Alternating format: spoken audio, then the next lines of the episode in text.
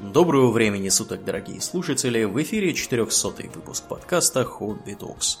С вами его постоянные ведущие Домнин и Аурлиен. Спасибо, Домнин. Э, странно, да, звучит 400 выпуск? Я аж тут Поражаюсь, задумался. Да. да, как это, как это произносить-то? Порядковое числительное вместо количественного, да. Э, вот. Ну, тем не менее, мы по старой доброй традиции решили в этом выпуске ответить на вопросы страждущих, жаждущих э, знаний, ответов и прочего. Ну, в общем, э, накопилось определенное количество довольно толковых у нас вопросов. Вот. Некоторые вопросы нам пришлось опустить, потому что они были слишком широкие. То есть там были вопросы в стиле э, там, расскажите перспективы, тренды, развития там на ближайшую, там, я не знаю, 50 лет. Вот. Понятно, что там по некоторым вопросам можно высказываться, просто отдельный подкаст записывать. Uh-huh. Вот.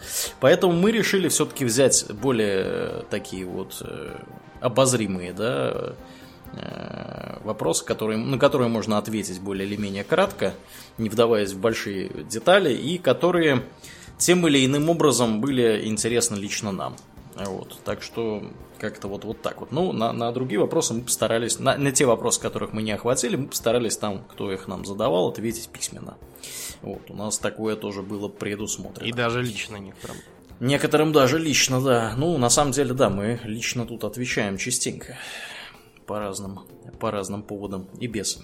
Да, ну так что же, предлагаю, Думнин, начинать. Давай. Э, давай, значит. Вопрос номер раз. Даша Альберт интересуется. По каким тематикам, исторические, игровые, научные или какие-то другие, вам самим больше нравится и меньше нравится всего записывать подкаст и готовиться к подкасту? Ну, мне, вот какие у тебя темы? Ну, более... у меня это вымышленные сеттинги, а, отдельные исторические периоды, там потом еще скажем какие, и некоторые мифологические Особенно в разрезе вот, греко-римской мифологии или скандинавской. Угу. Вот такие. Да, да. Ну, у меня на самом деле список примерно такой же. Я на первое место поставил бы такого вот историческо-географического контекста что-нибудь, да, тут, например, там, там Япония в период, там, я не знаю, такой-то, такой-то там, э, конец 18 века, да, там, или еще что-нибудь в этом духе. То есть, какая-то вот такая вот с географическим немножечко уклоном. Вот. Но при этом фэнтези всякие, вселенные и сеттинги тоже вполне себе, вполне себе приветствуются. По Warhammer у мы тут любим все записывать. Вот. Э, так что как-то вот у нас, я бы сказал, что да, все-таки уклон э, есть в около, около игровые, около вымышленные вселенные. Вопрос следующий. Э, опять же, от Даши Альберта. Вопрос к тебе, думаю. Сложно ли тебе было справляться с ролью отца? И какие вообще возникали эмоции? Нет, с ролью отца справляться не сложно. Эмоции, я вот помню, когда я впервые видел сына, да. это разъезжающаяся самопроизвольно в улыбку физиономия душей такая. Ага.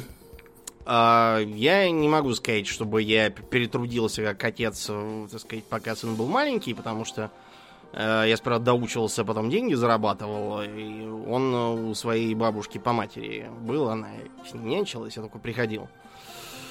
Э, и деньги приносил, само собой. Сейчас вот сын живет со мной, он сейчас на кухне потребляет курицу, которую он пожарил в приправе карри.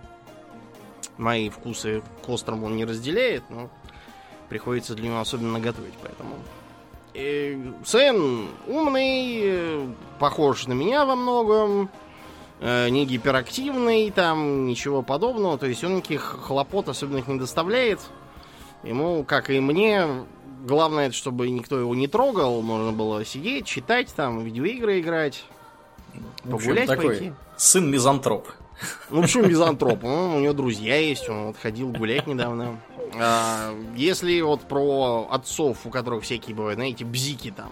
Угу. Я, когда был, он был маленький, там, залезал на какую-нибудь горку там или на дерево, у меня тоже так прямо и хотелось... Э, Лаврентий, нет, это опасно, там, это вредно, это там еще чего-то. Но я каждый раз волевым усилием это подавлял, э, потому что вот у меня отец такой был, у которого это вредно, то опасно, это страшно, и все, значит, надо сидеть и остерегаться круглые сутки. Да. Всего, да. Поэтому я вот это вот, видимо, унаследованное или как-то отпечатавшееся, это подавлял волевыми усилиями. А вот. Э, всякие там другие проблемы типа того, что вот я в детстве хотел э, играть на виолончели, но не мог, а ты будешь. Но я хочу играть в футбол, а я сказал будешь. И вот это вот все. Это мне не близко, и в целом я как бы с подросткового возраста хотел стать mm. достаточно э, разумным и осознанным родителем, а не вымещающим какие-то там свои личные тараканы. Вот, и всякое такое. А вот, например, ему никак не мешал заниматься балетом, раз уж ему это взбрело в голову. Решил, что оно со временем станет на место. Ну вот оно встало, он э, вчера, э, вернее, сегодня он утром ходил, получал учебники в новую школу, в понедельник в нее пойдет в район. А, нельзя было до нового учебного года подождать с этим? Там сложно, потому что он бы весь июнь, например, вынужден был бы потратить на бесконечные экзамены. И сам понимаешь, когда тебе уже опротивило, еще экзамены какие-то сдавать. Ну, так. Потом от меня бы это потребовало расходов, наверное, тысяч еще на 25. Потому что нужно купить то, все, какие-то там балетные ботинки, еще там чего-то. В общем, ну это нафиг. А это в старой школе, да? Да, в старой школе. А, Кроме того, вот получилось забавно, что тоже на день космонавтики я в эту же школу тоже в восьмом классе переходил довольно смешно. Ну и, так сказать, э, э, последнее, когда я слышу, как кто-то говорит, вот будут у тебя свои дети, тогда поймешь. У меня свои дети уже, в принципе, могут своих детей еще настрогать. Уже. Что я такое должен был понять, я до сих пор не вдупляю. Учитывая, что обычно этим оправдывается какое-нибудь э, скотство или свинство. Какая-нибудь дичь, да, да. прямо. Как, ну, как ни странно, Думнин, я вообще удивлен был вот эту последнюю часть услышать, потому что мне обычно так никто не говорит. Я не знаю, кто тебе это Ну, это давно было. И обычно это уже не мне говорят. Да, уже поздновато, мне кажется, да, уже для таких да. речей. В общем, вы поняли, да? С ролью отца прекрасно можно справляться, не бойтесь роли отца. Да, да. Ну и всегда же, всегда же еще важно, как ты сам относишься ко всему этому делу. Он Домнин относится вот таким вот образом и молодец в этом, я считаю. Следующий вопрос. Алекс Лепкало спрашивает. Слушают ли ведущие подкаста музыку, и если да, то какие у вас музыкальные предпочтения? Как вообще относятся к искусству, живопись, музеи, все такое? Есть ли какие-нибудь любимые направления, Думнин, у себя? А, с музыкой у меня все достаточно просто. Я в основном слушаю что такое современно танцевальное, что обычно Energy FM крутит. Mm-hmm. Из такого репертуара. Но... А ты вот как, когда, кстати, ее слушаешь? Вот что ты делаешь? Когда, когда слушаешь? я по улице иду. А, понятно. Обычно, понял, да. Понял. Или там еду куда-то на поезде или еще на чем. А, либо это там не, некоторые части там рока, либо старого, либо там чего-то нового. А, плюс я люблю иногда послушать такую а, симф метал. Такие, знаете, а, а, где еще там такой плач одинокой женщины, как бы. Вокальная вот эта вот тема печальное, что-то вот такое. Слишком тяжелое я не люблю, мне в основном что-то такое протяжно-мелодичное. Понятно. А к искусству как относишься, Домнин? А, я периодически бываю в музеях. Я люблю всякое классическое искусство. Люблю на всякие классические э, пьесы, особенно комедии всякие ходить. Там у, э, у Шварца мне нравится mm-hmm. пьеса. Я лично бывал на Тени и на Драконе. По-моему, отлично просто сделано. А, по живописи мне нравятся такие вот реалистичные произведения, то есть без всяких лишних измов, где надо какие-то там мощные иметь познания, чтобы узарить гениальность. Я uh-huh. тупой, я этого ничего не понимаю. Понятно. Малевич от Кандинского, как и я, не отличаешь? Нет, не отличаю. Но они ну, хотя бы, тебя, а хотя бы тебя, видно, что это квадраты и, и все. Я, я тебе скажу по секрету, есть люди, ну, мало кто их отличает. Понятно. Не только легче. Да, надо, надо просто это знакомым быть с творчеством, чтобы отличать э, Малевича от Кандинского. Для этого людей специально тренируют.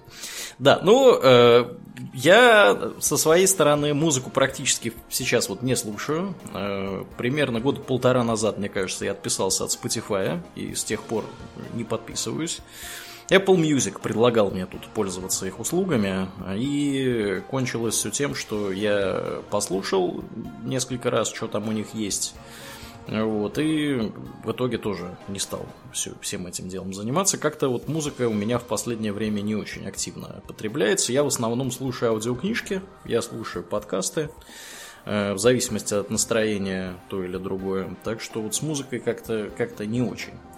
Вот. Э, по части живописи музеев давненько никуда не ходил с известными событиями, но я это дело люблю. Я, конечно, больше люблю музеи, которые не в сторону да, живописи, скульптуры и прочего, а какие-нибудь более естественно-научные. Но в последнее время, опять же, интерес ко всякой живописи тут у меня тоже педалируется вот, некоторыми гражданами вокруг меня.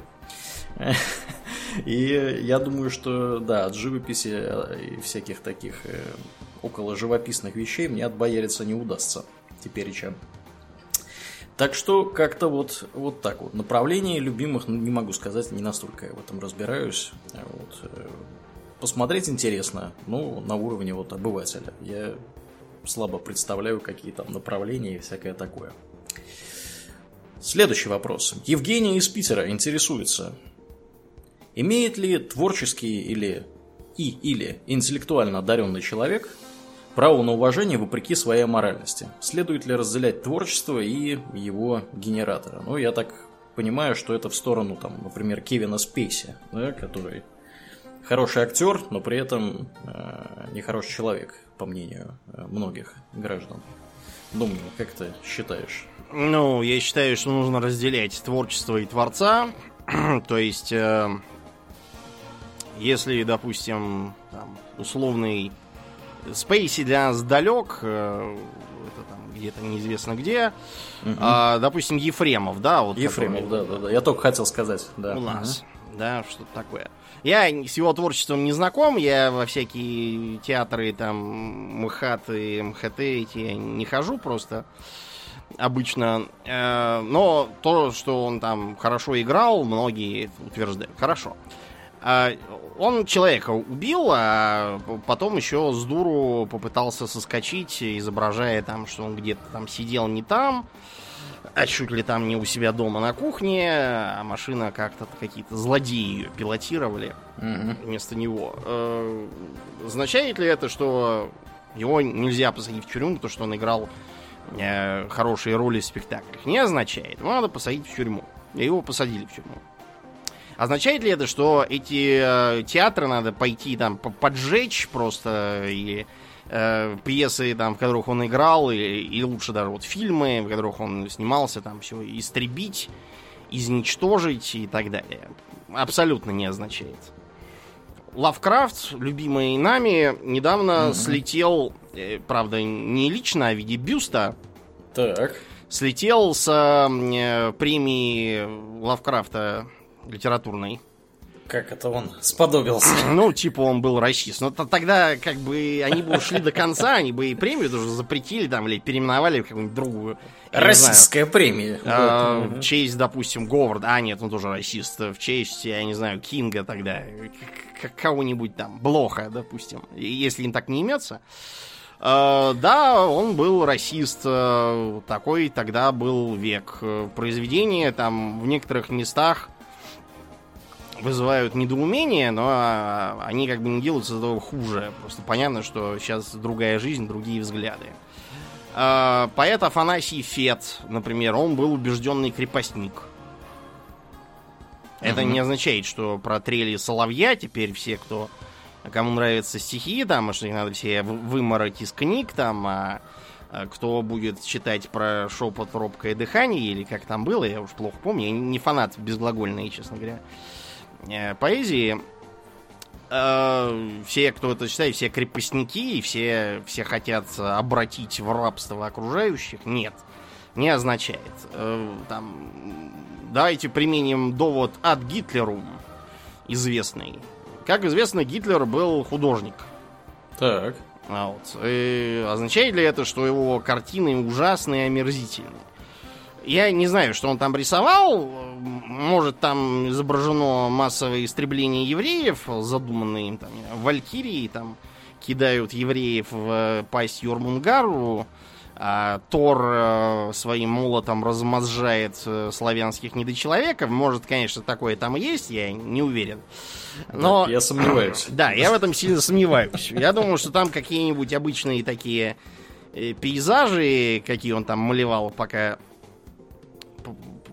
кормился после смерти родителей. Да. Пейзажи от этого не делают сам ни плохими, ни человека ненавистническими. Понятно, что в них и хорошего, наверное, особенно ничего нет. Он как-то рисовал и рисовал. Точно такие да. же вон у нас тут на берегу Москвы-реки постоянно продают что-то. Рядом Про с парком Гитлера, Горького. кстати говоря, у Арзамаса есть хорошая серия подкастов. Они, правда, закрыты за пейволом, но можно первый, первый подкаст из пяти послушать. Там довольно интересно рассказывается именно про его жизнь. Я вот что хочу сказать на эту тему. Мне кажется, что мы как-то вот оказываемся Э, в ситуации, когда мы правильные вопросы подменяем неправильными вопросами, да, и вот неправильные здесь что, на мой взгляд? Не, не сам вопрос вот этот, да, а вот подход к тому, что, а почему мы должны упрощать э, сложную реальность, которая вокруг нас существует, до какого-то бинарного состояния. Хороший человек, плохой. Там, да, значит, там, редкостный он чудило на букву М, да, или он там большой молодец я думаю, что нетрудно видеть, да, что если вот немножко так вот подумать, да, остановиться и подумать, э, нетрудно видеть, что человек может быть одновременно там хорошим в чем-то вот в этом, плохом в чем-то вот в том, да, там гениальным там в чем-то третьем. Это не означает, что он что нужно его незамедлительно как-то там подвергать астракизму, да, и э, говорить фу-фу-фу, бу-бу-бу, давайте скинем там его бюст откуда-нибудь и вообще снесем статуи, да, ему, потому что он был там расист и так далее. Вот. Надо понимать, что реальность, она сложнее, и надо иметь возможность у себя в голове укладывать, да, что один и тот же человек может быть там очень хорошим, я не знаю, писателем, актером, кем угодно, но при этом редкостным мудаком. Такое бывает.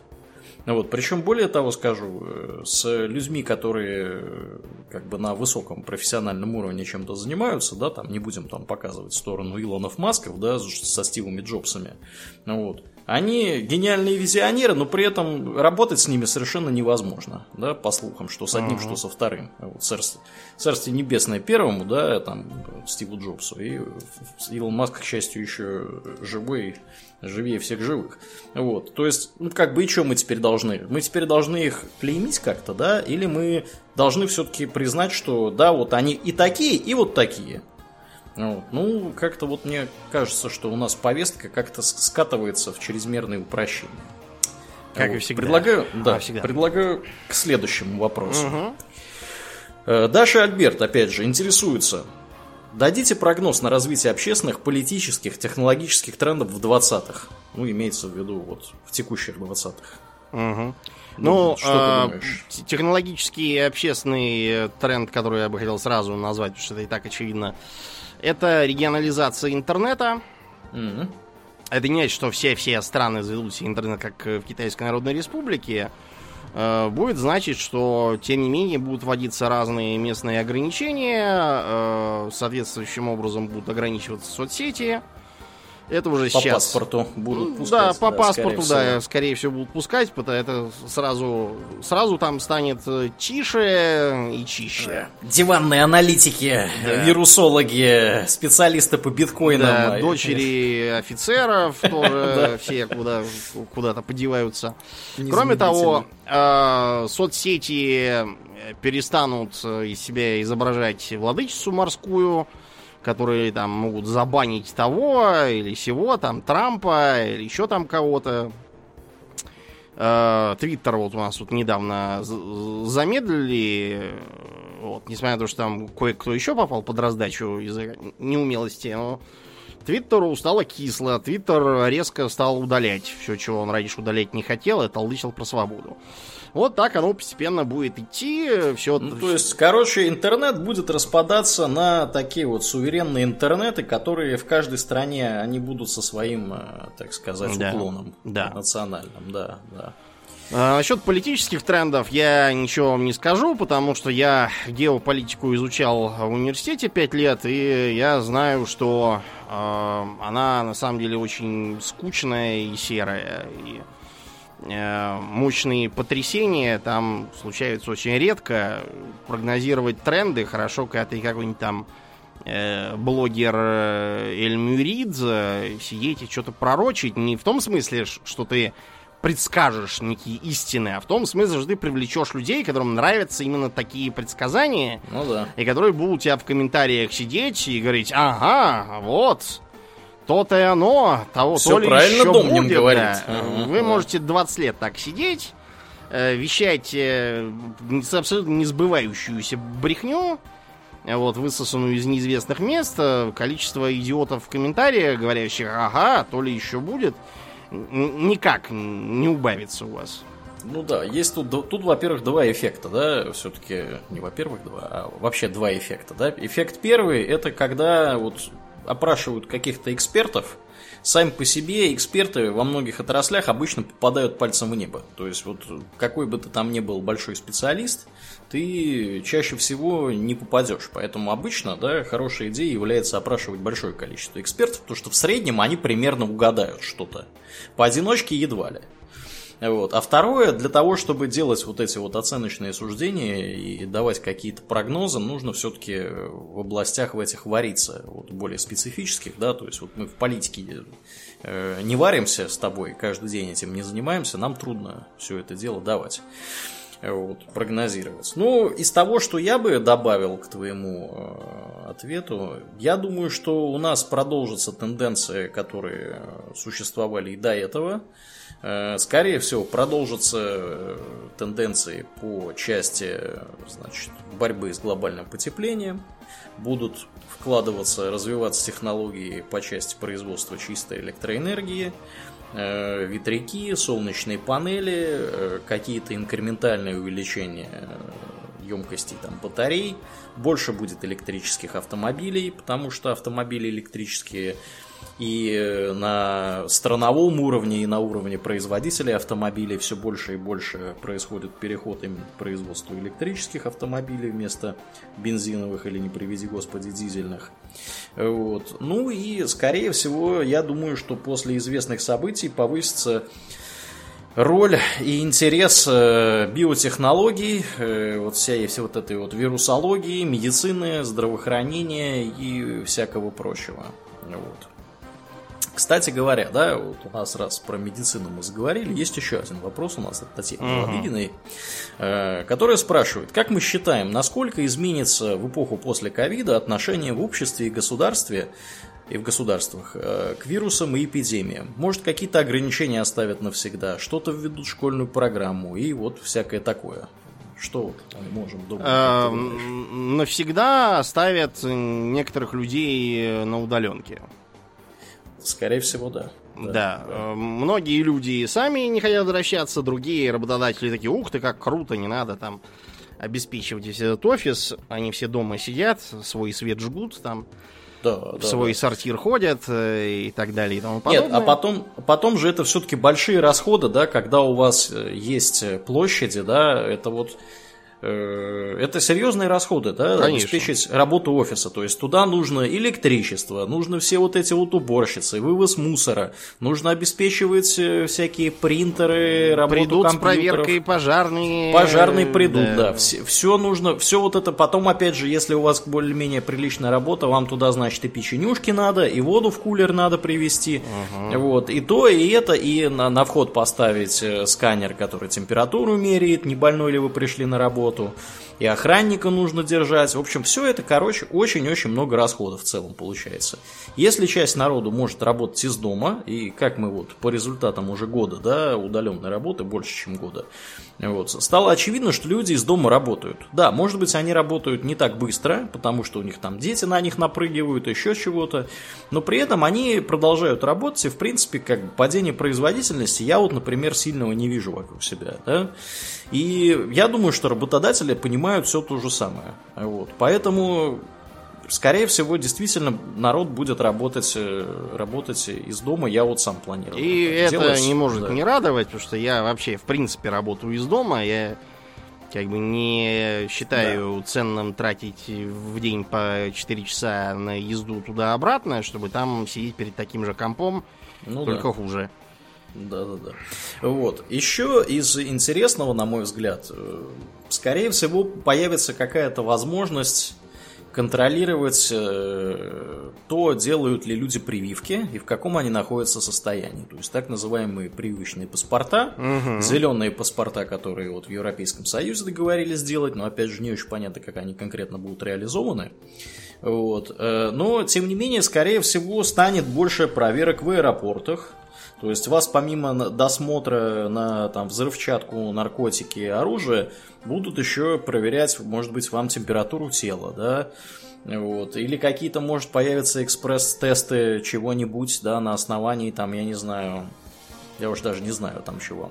Придумают. То есть, да, что-нибудь придумают. Ну, самое, самое примитивное, что может быть, это просто мерить температуру. Если вы с лихорадкой, у вас 39, то вас не пустят на борт самолета. Ну, вот. Опять же, может быть, на борт самолета будут пускать только в масках. Вот, то есть, мне кажется, что вот такие вот вещи, они с нами, если не навсегда останутся, то на какое-то время. Да. Ну вот, ну, представьте, допустим, что на дворе там 1900 79 год, вы собрались лететь на самолете там, в Америке, допустим, из Америки, да, я не знаю, там, в Колумбию. Вы просто как на, на там, блин, даже на, на поезде. Автобус. Да, на автобус. На автобус, вот, на автобус да, пришли, да, да, зашли там, э, билет показали и сели, полетели. То, что вы там э, под, в пиджаке несете 2 килограмма кокаина, ну, вообще никого не волнует. Это да. Что там у вас, чего, э, вот.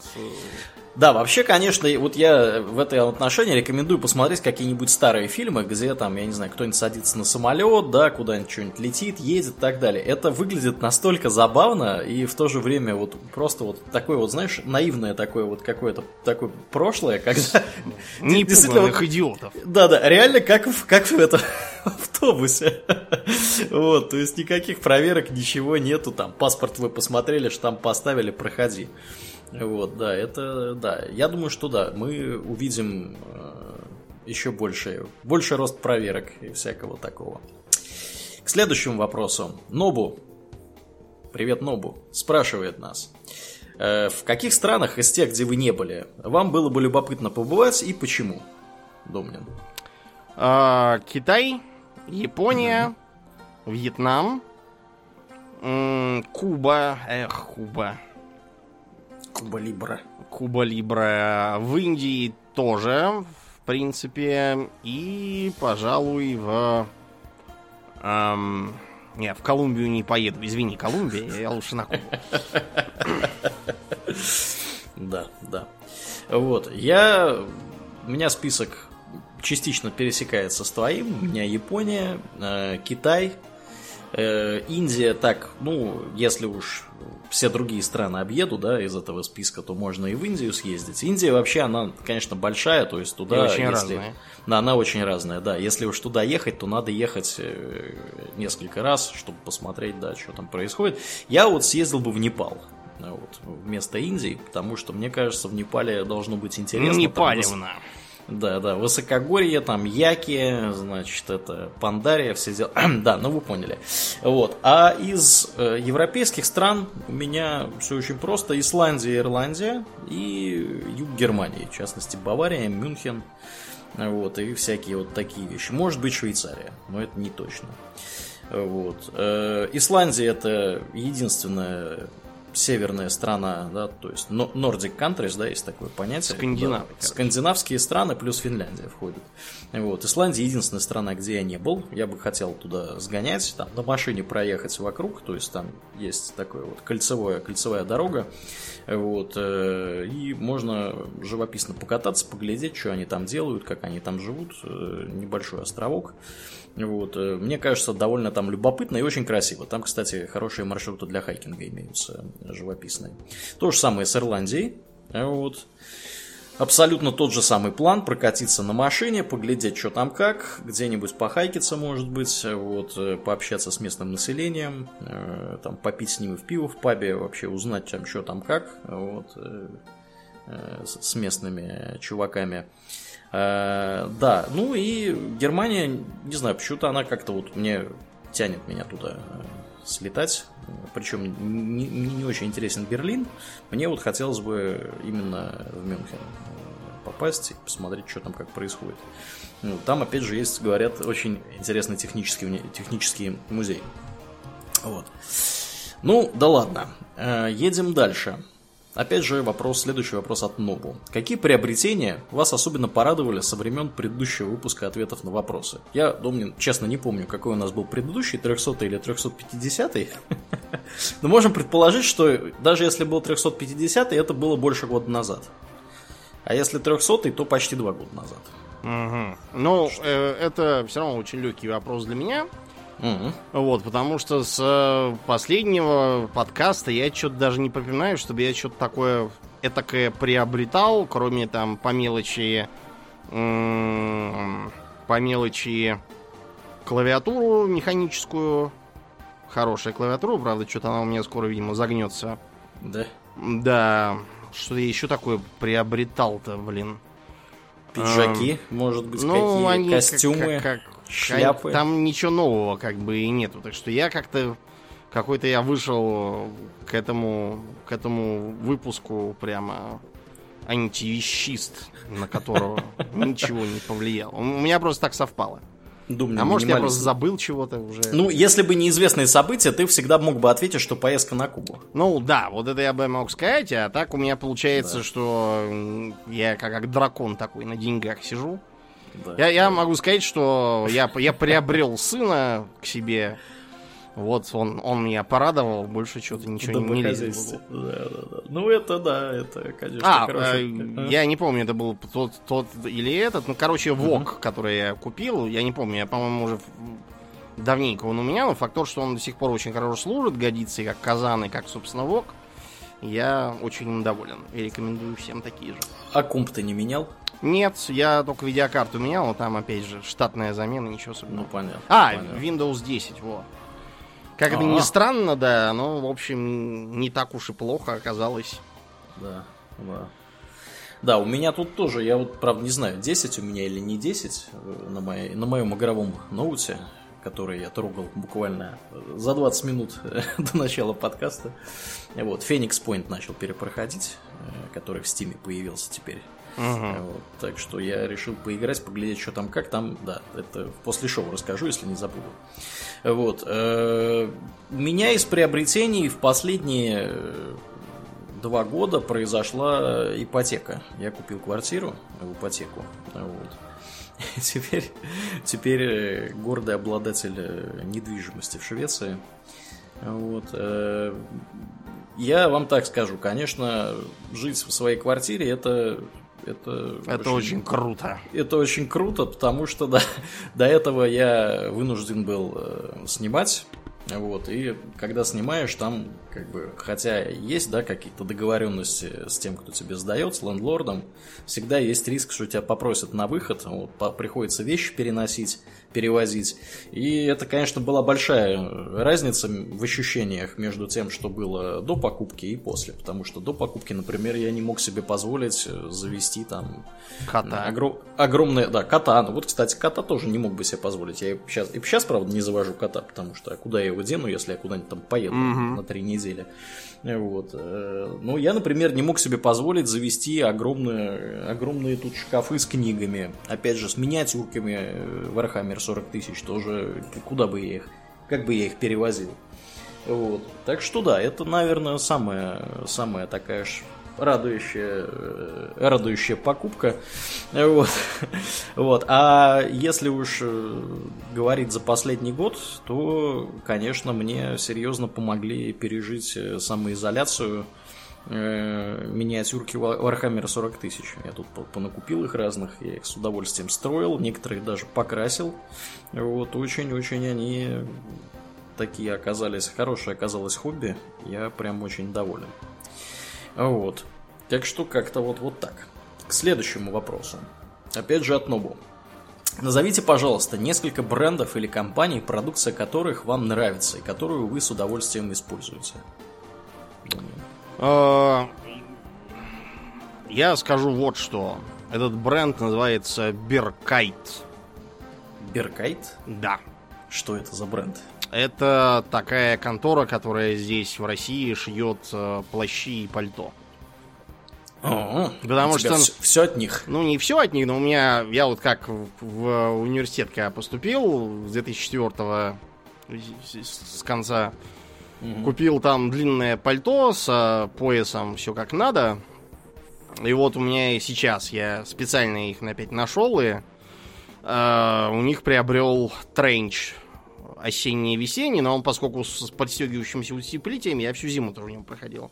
Угу. Вот, и э, благо теперь зимы теплые. Вот сейчас он мне висит на случай дождя, я его пока не убираю. Но замечательная вещь, потому что найти нормальный плащ, а не куцую какую-то куртейку, почему-то с кудаумию названную плащом, а. вот, и даже тренчем, я просто не в силах. Что бы я делал без Беркайта, я не знаю. Мой им, так сказать, горячий привет. Да, прекрасно. Э, у меня довольно предсказуемый набор на самом деле. У меня таким брендом будет Apple, потому что, ну, частично потому, что я с ними работаю постоянно. Это моя профессиональная, собственно, обязанность э, вот, э, разрабатывать для этой платформы, поэтому я как-то вот очень к ним привык. С 2010 года, уже 11 лет получается, я с их продуктами живу, полностью погружен в экосистему. Когда у вас все от Apple, это очень удобно. Вот. То есть и часы, там телефоны, ноутбуки, там, я не знаю, все, что iPad у меня, правда, нету сейчас в домохозяйстве, но я думаю, что заведется в обозримом будущем. Вот. Это, это прям очень удобно, оно работает само, оно прям, прям хорошо, вот, мне очень нравится. Э, также второй, второй предсказуемый бренд это Ikea. Э, я живу в Швеции. В Швеции, понятное дело, Ikea это шведский бренд. Э, у меня Ikea ближайшая в получасе доступности. Кунгенскурва называется место. Вот. И это, кстати, первая Икея в Стокгольме, вторая Икея вообще в Швеции после Альмхульта или где она там была. Вот. Икея чем хороша? Она хороша тем, что, во-первых, у них вещи подходят друг к другу чаще всего, а во-вторых, у них э, есть широкий спектр э, вещей по цене. То есть вы можете купить сковороду за 50, там условно говоря, э, крон, да, а можете купить за 350, а можете за 600. То есть вы э, можете всегда выбрать, насколько вы хотите качественную вещь, потому что более дорогая сковорода, скорее всего, да, ну сковорода, условный пример, скорее всего, она будет и более качественнее. Вот. Э, и вот, вот этим Икея очень мне нравится. Но и опять же, там есть практически все. То есть я вот вокруг себя смотрю, у меня вся практически мебель, которая вокруг меня находится, э, она из Икеи. За исключениями двух предметов э, интерьера, которые из еще одного моего любимого бренда. Магазин называется. Э, я не знаю, есть ли он в России, но вот в Швеции это достаточно крупный мебельный магазин. Он более такого премиального уровня, чем Икея, и я там покупаю мебель, которая, которая такая должна быть heavy duty, то, что называется. Вот у меня диван от них и кровать от них. Вот. Э, что диван, что кровать практически неубиваемая. То есть это очень-очень хороший бренд. Также Games Workshop по понятным причинам. Угу. Вот. Я люблю шоколадки. Э, шоколадки мне нравятся Линд, это швейцарские. Антон Берг, это датские. Марабу это шведские, и Фацер это финские. Вот, то есть у, у норвегов тоже есть там какие-то квик, по-моему, они называются, но они как-то к нам не попадают. Вот все, все обозначенные имеют место быть. Здесь я с удовольствием ем то одно, то другое. Я вот по шоколаду большой, так сказать, охотник. Вот, могу рекомендовать все. Вот. Ну и из списка выпало некоторое время назад э, Blizzard, которая является частью Activision Blizzard, именно по, части, по причине того, что что она стала частью Activision. То есть, э, на мой взгляд, они двигаются в неправильном направлении в последнее время со своими продуктами. Игры, которые они делают, они больше заточены на выкачивание денег из игроков, нежели на, э, скажем так, э, создание качественного, качественного развлечения, качественного аттракциона игрового. Вот, как-то вот, вот так вот. Следующий вопрос. Алекс Лепкало спрашивает, есть ли какие-то дополнительные хобби или навыки, которые вы хотели бы освоить при наличии времени, сил, ресурсов? А, я хотел бы довести свой испанский, так сказать, до свободного состояния. Компренде? Да. А, я хотел бы научиться лучше стрелять. Ого. Да. Не зря же я мучился с этой справкой от психиатра, который меня мурыжили месяцы, спрашивали, что это вы, батенька, кого убить собрались? Что вы думаете о правительстве? да, что вы видите на этой картинке?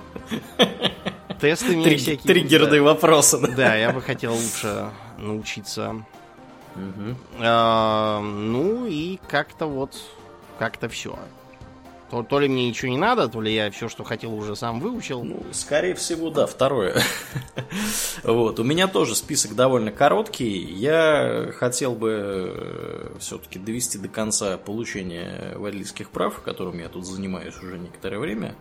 Вот, э, месяцев 9. Все это в Швеции очень неспешно происходит.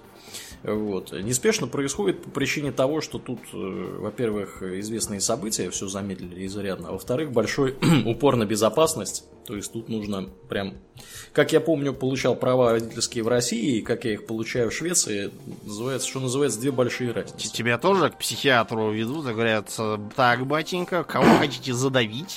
Да-да, нет, у них это, они это сами могут проверить. Понятно. То есть у них э, электронное правительство работает на этом уровне, что я у психиатра не состою на учете, они в курсе. Вот. Э, также хотелось бы стать лучше в покрасе миниатюр. Вот. Но я думаю, что это исключительно вопрос практики. Вот. Э, пока что я в основном их собираю, мне нравится их собирать, э, слитника срезать, там клеить и так далее. Вот. Ну и есть некоторый набор э, чисто профессиональных навыков, которые едва ли будут интересны широкой аудитории, в направлении которых я вот работаю. Э, скажем так, не сказать, что не покладая рук, но достаточно систематично. Вот. Э, так что, а что какие-то другие навыки вот пока что не не особо не особо приходит в голову. Хотя мне, наверное, Домнин было бы интересно тебя поддержать в стрельбе. Вот. Единственное, что меня останавливает, то то, что тут это прям очень дорого все стоит. То есть походить, пострелять куда-то, поучиться, э, лицензию получить охотничью, например, это прям там нужно изрядное количество денег потратить. Вот. Там, скорее всего, справка от психиатра потребуется. Так что так. Ёж спрашивает, было ли какое-нибудь произведение в стиле фантастики или фэнтези, книга, комикс, сериал, фильм и тому подобное, которое способствовало бы изменению воззрения на что-то в реальной жизни. Угу. Ну, тут не совсем там фантастика и фэнтези. Вот одно из самых ранних, какие, которые я как бы еще технически в подростковом возрасте играл. А, вторая часть про Макса Пейна. Mm-hmm где он в одной из интерлюдий говорит, что альтернатив не бывает, движешься по прямой. Это потом, когда задумаешься, что все могло пойти иначе, начинают мерещиться развилки, как подстриженные деревца бонсай или как пучок молний. Если бы ты поступил по-другому, сейчас это было бы не ты, а другой человек, и мучился бы другими вопросами. Это официальный перевод неизвестно кого, там в оригинале было немножко по изящнее, но я сейчас не буду вас терроризировать. А еще это э, некоторые фэнтезийные игры, которые поднимают всякие вопросы о том, что добро, что зло, к чему что приводит. Вот, например, такие как там Ведьмак, где регулярно надо выбирать из разных сортов дерьма. Угу. Непонятно, что лучше нацисты, экстремисты, террористы, империалисты, милитаристы. И как, как разобрать, кто из них кто. Или, например, первая часть Dragon Age тоже была в этом хороша. То есть там э, вероятный братоубийца и вообще очень неприятный тиранического характера тип оказывается значительно лучшим кандидатом в правители, чем честный и благородный, но при этом очень уж традиционалистский и отсталый. И разные там другие. Вот, вот это вот повлияло. То есть, во-первых, тоже понимание того, что э, если бы я когда-то там сделал не так, было бы лучше, но это был бы не я, а какой-то совершенно другой человек, который бы про что-то другое думал, говорил, эх, вот тогда-то я бы сделал так, и было бы лучше, причем очень может быть, что про то же самое, только в другую сторону. Вот, и про, соответственно, сложность э, и тонкость грани между хорошим, плохим, непонятно каким. Вот это повлияло, да. Да, вот обратите, друзья, внимание, ее что спрашивал про книги, комиксы, сериалы, фильмы, а Домнин про игры стал отвечать. Что считаю крайне показательным фактом. Вот, да, ну, на самом деле, шутки в сторону, конечно. Меня я с тобой согласен, я тоже так вот, если про игры-то задумался, потому что я про игры не думал, вот, э, когда вопрос-то этот увидел. Но, да, были, были игры, которые повлияли э, определенным образом. Вот. Э, в частности, первый XCOM да, меня научил, что там ночью куда-то в темные ходить подворотни лучше не ходить. Мало ли что оттуда выскочит на тебя. Кидать осветители. Кидать осветители надо, а уже потом можно, так сказать, смотреть, что там происходит. Да.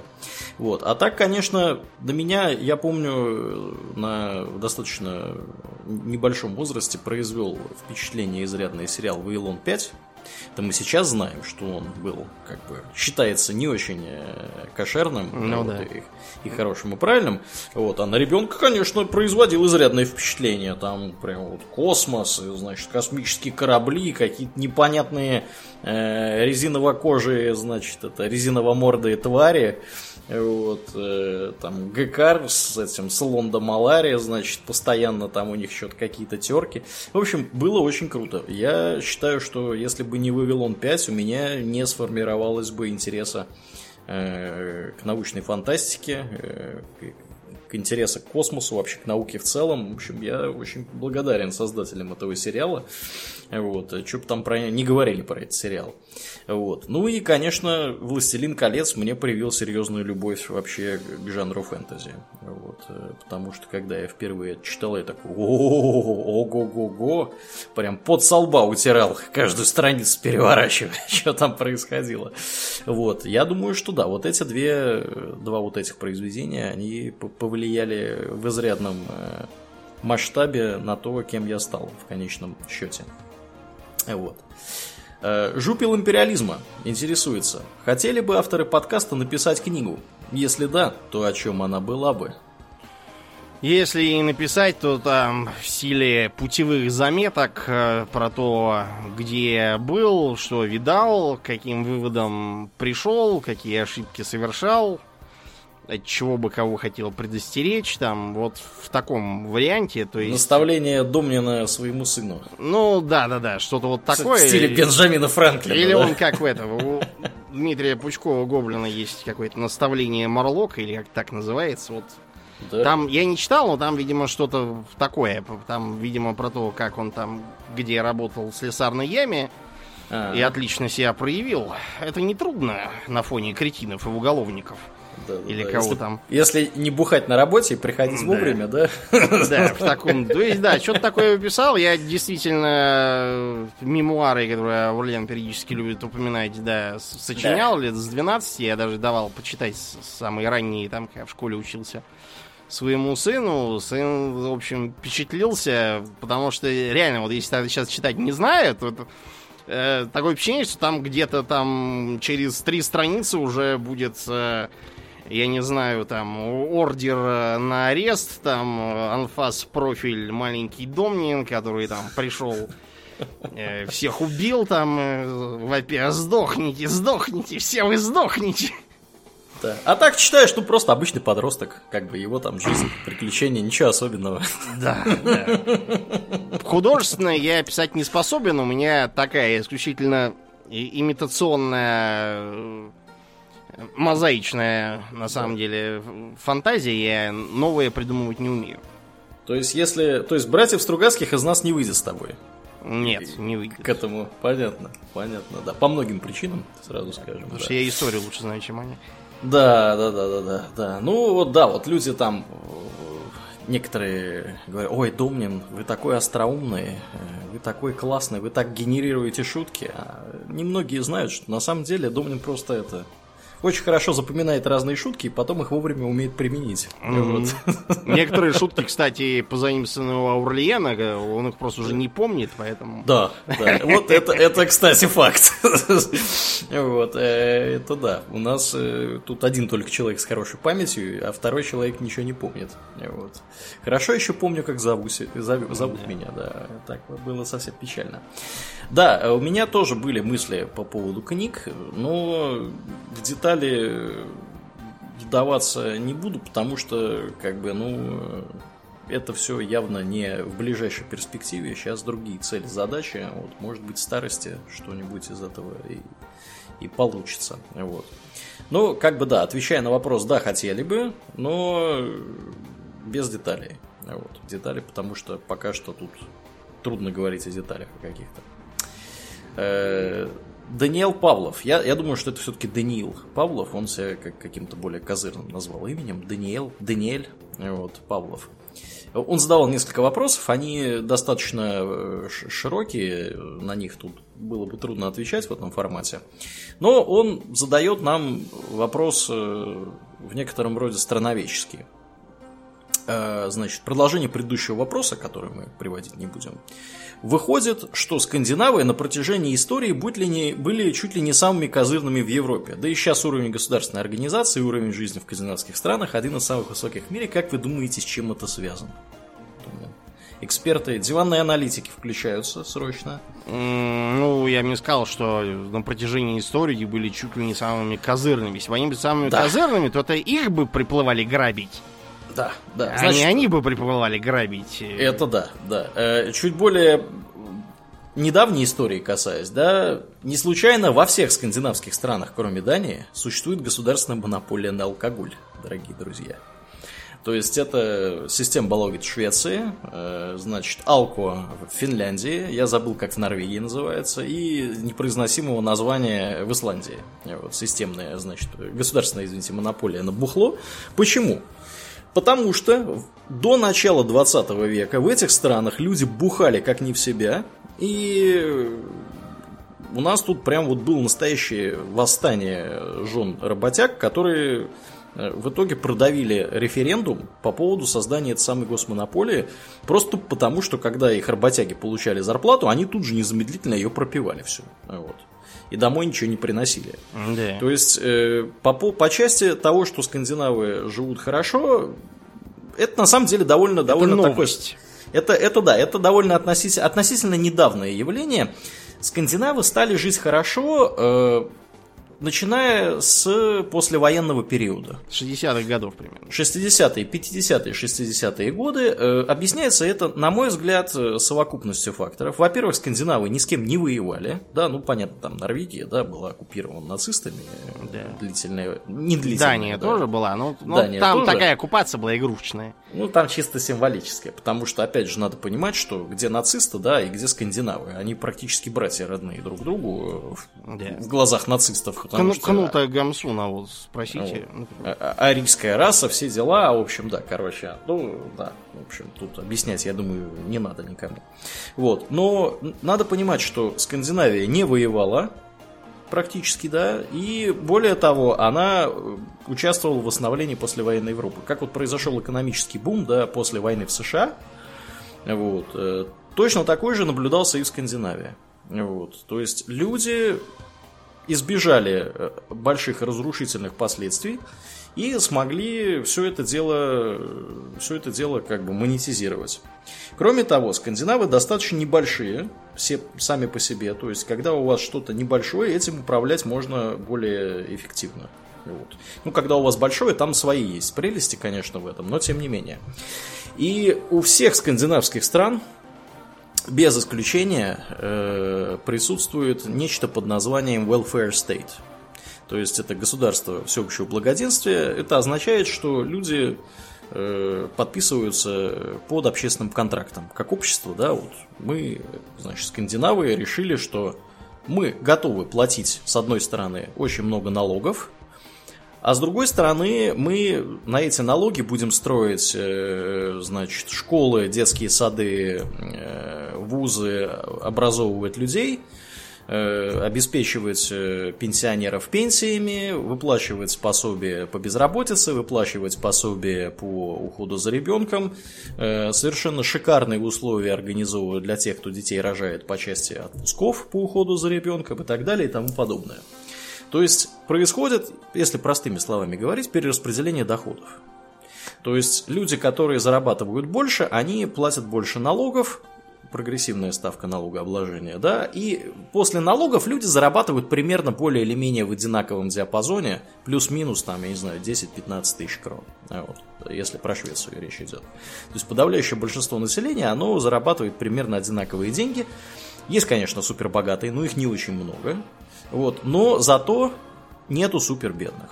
Вот. И когда у вас вот это имеет место быть, а также имеет место быть прозрачность институтов государственных, э, кроме того, прозрачность доходов, то есть я в любой момент могу посмотреть, сколько зарабатывает денег любой гражданин Швеции. То есть вот сколько он в последний налоговый период заработал денег и откуда. Вот, то есть это очень, ну, ну это просто один из примеров того, как выстроена система противодействия коррупции. То есть коррупция, если в скандинавских странах коррупция, безусловно, есть. Но ее масштаб не такой, как за пределами скандинавских стран. Вот. Про ну и понятно, гомогенность да. населения не забудь. Да, население тоже, да, довольно гомогенное, хотя в последнее время это меняется. Оно гомогенное скорее культурно. Вот, э, ну, сейчас вот, да, у нас тут э, стали всякие приезжать другие граждане. Вот, Посмотрим, что это выйдет, да. Арабских республик, да. Я думаю, что гомогенность, она будет э, меняться. Ну вот, посмотри, допустим, на Ирландию, да, в которой да, да. задолго до появления граждан арабских республик, там уже все успели значит, разделиться на роль стерских лоялистов и на да. кучу республиканских армий, которые уже сами не знают, чем они отличаются. И кто, кто из них подкупленные компрадоры, а кто истинные да. рыцари.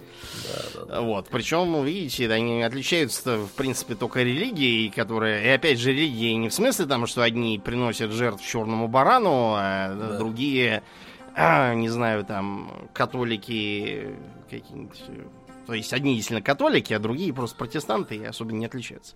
Да. А, и еще один момент, который я бы хотел указать. Угу. А, насчет того, что это все очень недавние веяния, которое, скорее всего, будет вот в историческом масштабе, если они продлится там, конечно, каким-то другим причинам, скорее всего, там будет просто такой краткий, типа, указаний, что вот там в конце там 20 века наблюдался там рост в стране скорее всего, будет как-то вот так написано, а не то, что они самые козырные в Европе.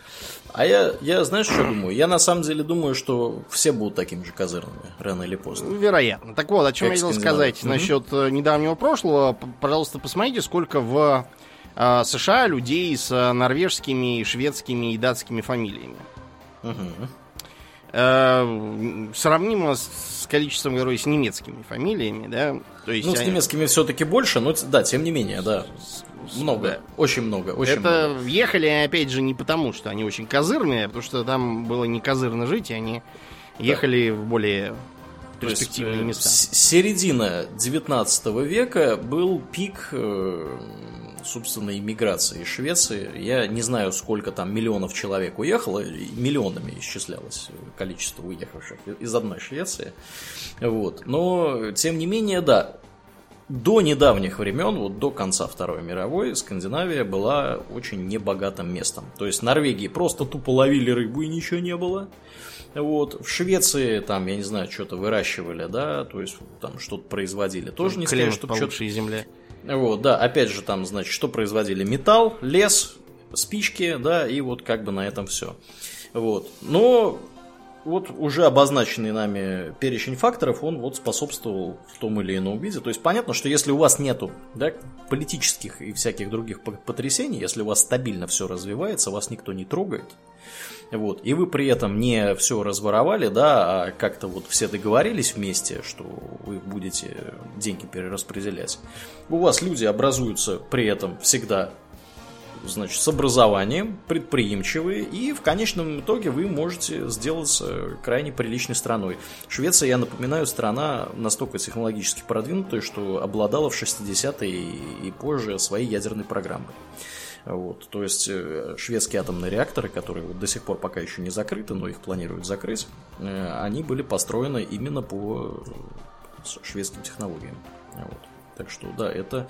Вот это, я считаю, характерный пример того, чего может добиться небольшая страна при правильном э, подходе к управлению, управлению вот, собственно, страной. Ну да ладно, на Скандинавии что-то мы долго тут да. времени провели. Вот. Даша Альберт спрашивает, как много вам удалось попутешествовать по России? Если бы вы планировали полноценный отпуск в России, то что и где бы это было? Ну, мне удалось попутешествовать, в общем. А, я бывал много раз, раз 15 или 20 в Крыму. Кое-что, правда, я там мало чего видел, потому что у меня все дела вовсе не отпускные были, а то, что надо ездить, смотреть, где какие, какой мусор лежит и куда его девать. Я мусор в основном видел, хотя там кое-что в Севастополе удалось поглядеть. А, Казань, Калуга, угу. а, Курск, Саранск, вот теперь Владимир еще, Угу. Это вот из, э, ну и, разумеется, Санкт-Петербург, из тех мест, где я побывал в таком уже в зрелом возрасте. А, то, что там ребенком ездил, я уже все успел забыть, где был в том же Владимире, например. Понравилось больше всего мне в Казани, в Саранске, а еще в Воронеже, да, забыл Воронеж, два раза был. В Воронеже мне тоже понравилось. Хороший город, приятный. А, Казань, конечно, прямо топ. Питер тоже хорош, только для меня чутка сыроватый, сероват как-то. Когда ты в Казани был? В Казани я был, э, по-моему, два года назад, летом. Да? Да. Я же даже заметку в группе выложил. Сани в Казани, хомут на базаре называется. О, Смотри. О, ну, ну вы, вы чувствуете, да, у кого память плохая в этом подкасте? Да, да. да. Ну, ты, ты знаешь, это если бы я уже забыл, что я был в Казани, это мне Да, вот, вот это, было бы реально стрёмно, да. Это бы, да. Я недавно читал статью про деменцию, там как раз с таких вот признаков и начинается. Да, да, да, да, да. А планировать полноценный отпуск в Россию я его уже запланировал. И буквально через две недели он у меня начнется, потому что ехать за границу сейчас чревато, вон Турцию закрыли буквально на медне. Вот, а и как я посмотрел цены на э, отечественного, так сказать, туроператора, вот, я вспомнил тот случай, когда э, на чемпионате мира по футболу в Москве один э, таксист пытался с, с иностранцев несусветные деньги запросить, вот, его сильно избили прохожие. Вот, у меня как-то с... Ты избил туроператора? Нет, у меня, да, смысл, что некоторых, да, туроператоров, может, не избить там надо, но, по крайней мере, сделать им строгую, строгое внушение насчет того, что они называют динамическим ценообразованием. На самом деле, у меня все проще, чем нежелание зря транжирить деньги. Э, я сильно устал. Э, устал я двух вещей. От холода и от э, безостановочной работы. Два года уже почти как а как бы холод ушел, а работа исчезает просто, просто из-за того, что отпуск. А-а. И таким образом ехать мне особо никуда не надо. Я вот там, не знаю, в Питер смотаюсь и там в Москве поддыхаю, там, в Подмосковье выберусь. Понятно. есть, я-то, вот я-то ждал интриги, думал, у меня сейчас будет в Уфе, например. Или где-нибудь, я не знаю, набережные Челны. У меня сил нет, честно, ехать. А он, оказывается, дома будет. Далеко, Понятно. да. Да, я со своей стороны могу сказать, что я практически нигде не был, как ни странно, потому что жил я не богато все это время, э, пока в России это сейчас я разжился недвижимостью в Швеции. Вот, а до этого я был очень небогатый, э, вот, э, скажем так, гражданин. Особо никуда я по России не путешествовал. Вот. Из путешествий по России был в Москве, в Питере, и мне кажется, все на этом. Вот, в разных городах Тверской области, и то не во всех. крупных. Так что да. Но я с удовольствием, конечно, бы поездил. Теперь, конечно, я не знаю, как это все организовывать, потому что это все теперь нужно как-то, во-первых, все-таки известные события, во-вторых, нужно это все вписывать, э, вписывать в отпуска, видимо, в летние. Но я, у меня тут есть приятель хороший, с которым я, кстати, вроде как в субботу должен встречаться. Э, если все у нас рассосется в обозримом будущем, у нас был план съездить в Россию. Я вроде такого буду, был при нем гида, вот, рассказывать ему, показывать всякое, ну и сам смотреть, что как. Ну, потому что по-русски-то он не разговаривает, он бельгиец. Вот. У нас был план прилететь в Питер, потусовать в Питере, на Сапсане доехать до Москвы, потусовать в Москве, потом в Казань махнуть. А дальше, честно говоря, мы что-то не решили. Там что-то было про Казахстан, э, какие-то разговоры про Киргизию, но я думаю, что я не готов так далеко отправляться. Вот, и да, это, конечно, не Россия. Я, тут, чтобы нас не, не, не обвинили в имперских каких-то амбициях, да, что вот уже Казахстан, Киргизия, уже Россия. Нет, это не... вот, это так просто к слову пришлось вот, с этой поездкой. Еще люди нахваривают э, поездку на поезде по Транссибу, вот, иностранцы, с которыми я разговаривал, опять же, в огромных количествах. Э, может быть, я вот еще такое провернул. Так, вот то, что вот первое пришло в голову. Москва, Питер, Казань, может быть транзит. Вот, э, как-то вот, вот так. Едем дальше. Татьяна uh-huh. Ладыгина спрашивает. Оглядываясь назад, есть ли у ведущих какие-то жизненные установки, взгляды, образ мыслей, которые со временем только подтвердили свою эффективность? Имеется в виду, э, помогали выходить из сложных ситуаций или как-то еще? Установки, uh-huh. взгляды, образ мысли. Да, есть такое. Очень хорошо отслеживается благодаря дневников как раз. Uh-huh. пожалуй, главное это умение забарывать свой страх э, путем, как бы вам сказать, э, страх, разумеется, не в смысле там высоты там или, я не знаю, хождения по темным подворотням. Панические атаки. Да, и имеется в виду не такой не забарывайте панические атаки да, без помощи специалистов. Надо. Да. Я имею в виду, что, например, там, нам предложили, допустим, какую-нибудь э, какое-нибудь повышение Должность. такое да, сложное, да, да. да, там ответственное, но зато с перспективами, с деньгами, то есть не как обычно, когда вам предлагают денег столько же, а геморроя вдвое больше а действительно повышение. И вот становится боязно, особенно мне, потому что я человек ленивый, и я начинаю ко всему привыкать. Типа не справлюсь, да? Да, зачем туда лезть, да и так вроде ничего, буду и дальше на печи полеживать, и хорошо лежится. Вот я как-то, я не помню, что меня эту мысль натолкнуло, но я как- как-то, когда давно уже достаточно, лет там 10, наверное, не меньше, э, понял, что эти мысли надо сразу давить. Потому что как только они появились, это означает, что надо соглашаться, чтобы там не предлагали. И если это именно страх, а не какие-то более рациональные э, сомнения в том, что это выгорит, там, или не останусь ли я с проблемами с какими-нибудь, вот это. И второй момент э, касаемо э, выступлений. Обычно он заключается в э, том, что э, реакцию публики, которая тебе чудится поначалу, надо отметать. Чудится тебе обычно ерунда. Вот я так по себе заметил, которая никакого отношения к делу иметь не будет.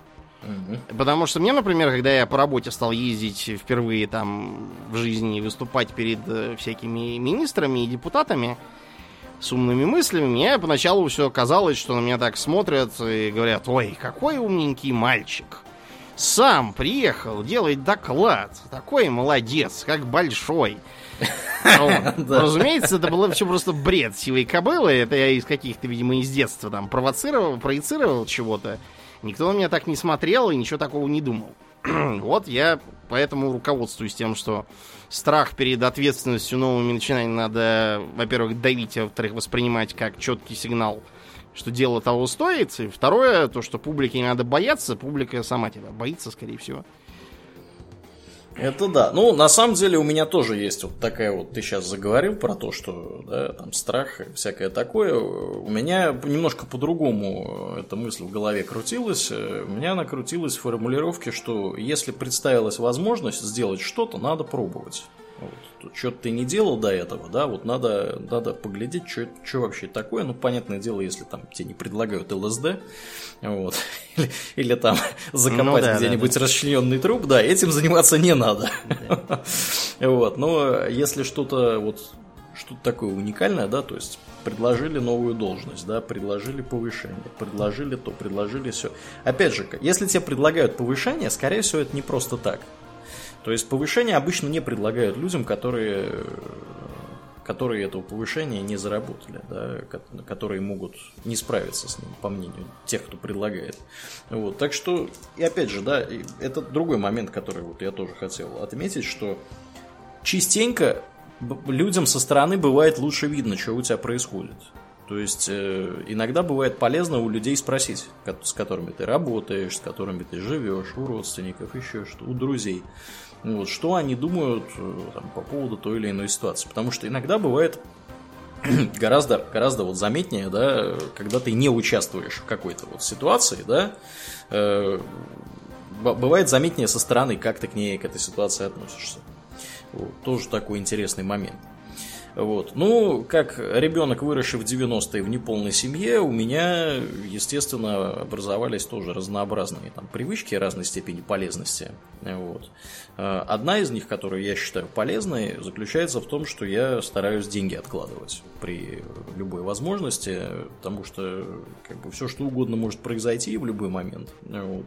На черный день желательно что-то иметь. Серьезно отличаюсь в этом плане от э, населения страны, где я проживаю, и от многих других развитых стран, где все стабильно, ничего не происходит. Вот. То есть у меня Э, как-то вот я стараюсь сделать так, чтобы у меня были ресурсы в случае чего, чтобы можно было что-то там купить, как-то вопросы порешать. Потому что бабки вопросы, конечно, решают серьезно.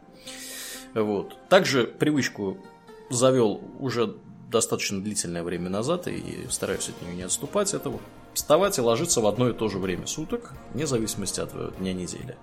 То есть, если я там, условно говоря, просыпаюсь в 7 утра по будням, я просыпаюсь в те же самые 7 утра по выходным. Вот.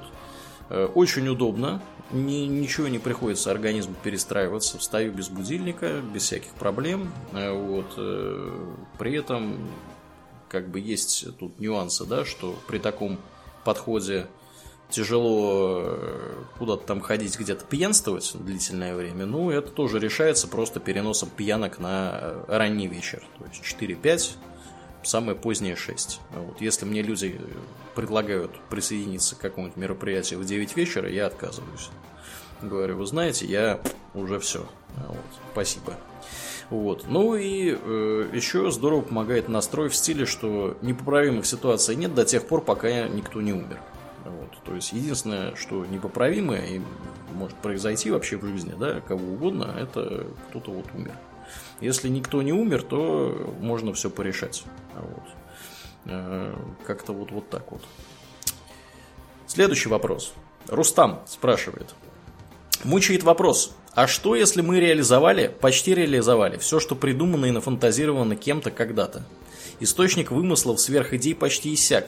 Что делать человечество для дальнейшего развития, думаю? Ну, Рустам, этот вопрос мучает уже, наверное, тысячелетиями людей. Да. И они еще во времена Древнего Египта там, наверное, уже... Да все, в все... каменном веке в пещере сидели, да. мамонта рисовали, руку обводили углем. Думали, мы все уже придумали. Утверждается, что глава американского патентного бюро в 1899-м, некий Чарльз да. Дьюэлл, говорил, что так. надо его закрыть Потому что все уже, все уже изобрели, что надо. Вот за 120 лет, видите, сколько всего интересного они изобретали. Да.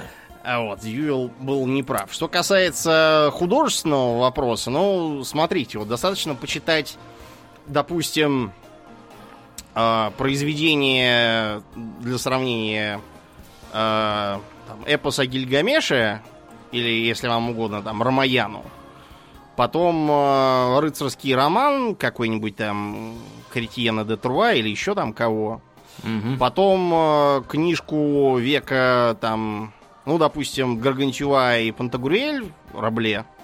Так. Потом открыть, я не знаю, Достоевского, а потом, условно, там, Сапковского. Станет понятно, что э, разница между ними тектоническая. То есть, да, сюжеты, в принципе, одни и те же. Их ограниченное количество. Но как они подаются, как э, на них смотрят люди из совершенно разных миров – Э, какие у них э, взгляды, каким образом те, которые пришли после и, и читали, что интересно, те, кто до них был.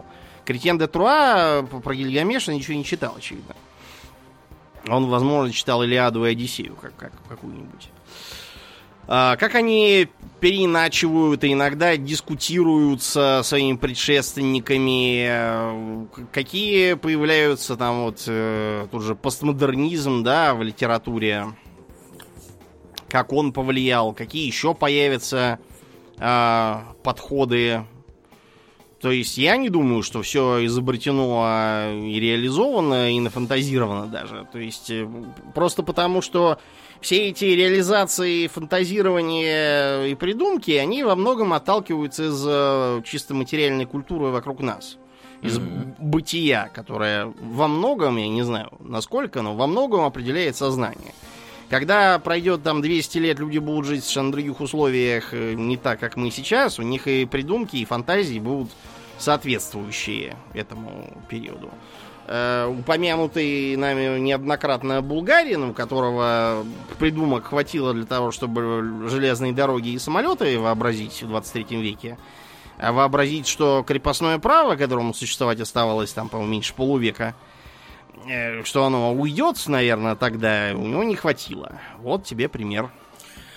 Да, человеческое сознание, оно очень хорошо приспособлено к линейному мышлению, потому что это то, что мы наблюдаем вокруг себя на постоянной основе, да, то есть вот там, я не знаю, там бежит, например, собака, да, забежала за куст, уже там, я не знаю, трехмесячный или, я не знаю, шестимесячный ребенок уже знает, что нужно смотреть туда вот с другой с стороны другой куста, где она будет выбегать, да. То есть мы очень хорошо понимаем линейные вещи, и мы плохо понимаем вещи, которые нелинейные. То есть э, ситуации, когда что-то развивается нелинейно, нам трудно вообще осознать вообще, как, как, как это вообще такое, да, вот, например, сложный процент, да, никто, собственно, не понимает, да, что такое сложный процент до того момента, как человеку не построят, да, вот не объяснят на пальцах, э, значит, формулу и не нарисуют график, Потому что если просто человек спрашивать, как вы думаете, вот сколько через, значит, такой-то промежуток времени будет там денег у вас, да, со сложным процентом, при таких-то условиях, не делая вычисления, человек ошибется, он недооценит э, эту величину. То же самое и с, с нашим познанием, с нашим уровнем технологий, с нашим уровнем, э, собственно, материальной культуры. То есть мы себе не можем представить что будет происходить через 20, через 30, через 50 лет. Да? То есть, если вам кажется, что мы все открыли, все узнали, э, это вам только кажется, поверьте. Вот. И, скорее всего, вам так кажется просто потому, что вы обладаете в каком-то информационном вакууме некоторого рода. Я, например, рекомендую вам поинтересоваться тем, что происходит, например, в теоретической физике, что происходит в современной астрономии, что происходит э, в разнообразных э, околомедицинских, биотехнологических э, всяких эм, областях. Вот. Очень хорошим способом будет, например, взять Google Scholar вот, и посмотреть, какие сейчас актуальные значит, научные статьи публикуются по различным э, предметным отраслям. Вы откроются просто для вас бездна э, значит, всего этого дела. Вот. Я не помню, кто из древних философов э, говорил про то, что Мне кажется, это был Сократ с его. Я знаю только то, что ничего не знаю. Uh-huh. Вот. Мне на уроках истории это объясняли следующим образом. Вот я запомнил это таким образом. Вот представьте себе, что вы рисуете круг на Земле, да? Вот этот круг это те факты и обстоятельства, которые вы знаете. То есть вот то, что вы знаете, это круг. Чем больше вы получаете знаний, вы добавляете к этому кругу, ваш круг расширяется. Но при этом ваше соприкосновение вашего того, что вы знаете, с тем, что вы не знаете за пределами круга, тоже растет. То есть и получается, что то, что вы знаете в любой конкретный момент времени, да, оно, во-первых, гораздо меньше того, чего вы не знаете, вот, а во-вторых, вы с каждым новым фактом, который вы узнаете, вы понимаете, что вы не знаете очень многого. То есть количество неизвестного возрастает при этом гораздо в большей степени, чем количество известного. Вот, поэтому вам только кажется, что мы все э, придумали, все ре реализовали и так далее и тому подобное. Мы никогда не остановимся, скорее всего, в этом процессе. Вот. Если, конечно, не упадем в новые средние века, когда все уже, значит, известно, все открыто. Вот Аристотель писал вот так, там, значит, му, у мухи столько лапок, да, там, или у кого? У паука? Про кого там? Про паука? У мухи. Говорили. У мухи, у мухи. А, вот. Про паука так все что... правильно. Да-да-да. В общем, короче, вам кажется. Вот, расслабьтесь. Все хорошо. Следующий вопрос. Евгений Серов спрашивает. Хороший, кстати, вопрос. Если бы только, если бы только вам случилось стать бессмертными, сохранением текущей молодости и жизненных сил, чем бы вы занялись? Ограничились бы развитием своих собственных навыков, осознавая, что придется воочию увидеть перенаселение планеты или угасание Солнца? Я думаю, с твоего позволения начну отвечать угу. на этот вопрос, потому что э, Евгений к сожалению, не очень хорошо понимает, как работает перенаселение и как будет солнце угасать. Вот, по части перенаселения я вторую часть вопроса адресую, а потом тебе оставлю первую, потом тоже отвечу сам. Вот, перенаселения, во-первых, не будет. По современным оценкам не больше 10 миллиардов человек будет жить на планете, так что мы можем расслабить булки. Вот, потому что как только произойдет демографический переход в странах Африки, у нас Э, вот, низкий уровень рождаемости, который наблюдается в европейских странах и вообще в развитых странах, да, он, он будет для всех характерен.